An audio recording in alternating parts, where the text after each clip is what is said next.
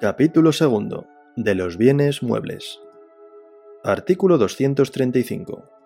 Se reputan bienes muebles los susceptibles de apropiación no comprendidos en el capítulo anterior y en general todos los que se puedan transportar de un punto a otro sin menoscabo de la cosa inmueble a que estuvieran unidos. Artículo 336. Tienen también la consideración de cosas muebles las rentas o pensiones, sean vitalicias o hereditarias, afectas a una persona o familia, siempre que no graben con carga real una cosa inmueble, los oficios enajenados, los contratos sobre servicios públicos y las cédulas y títulos representativos de préstamos hipotecarios. Artículo 337.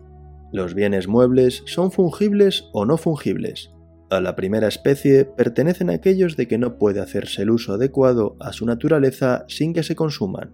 A la segunda especie corresponden los demás.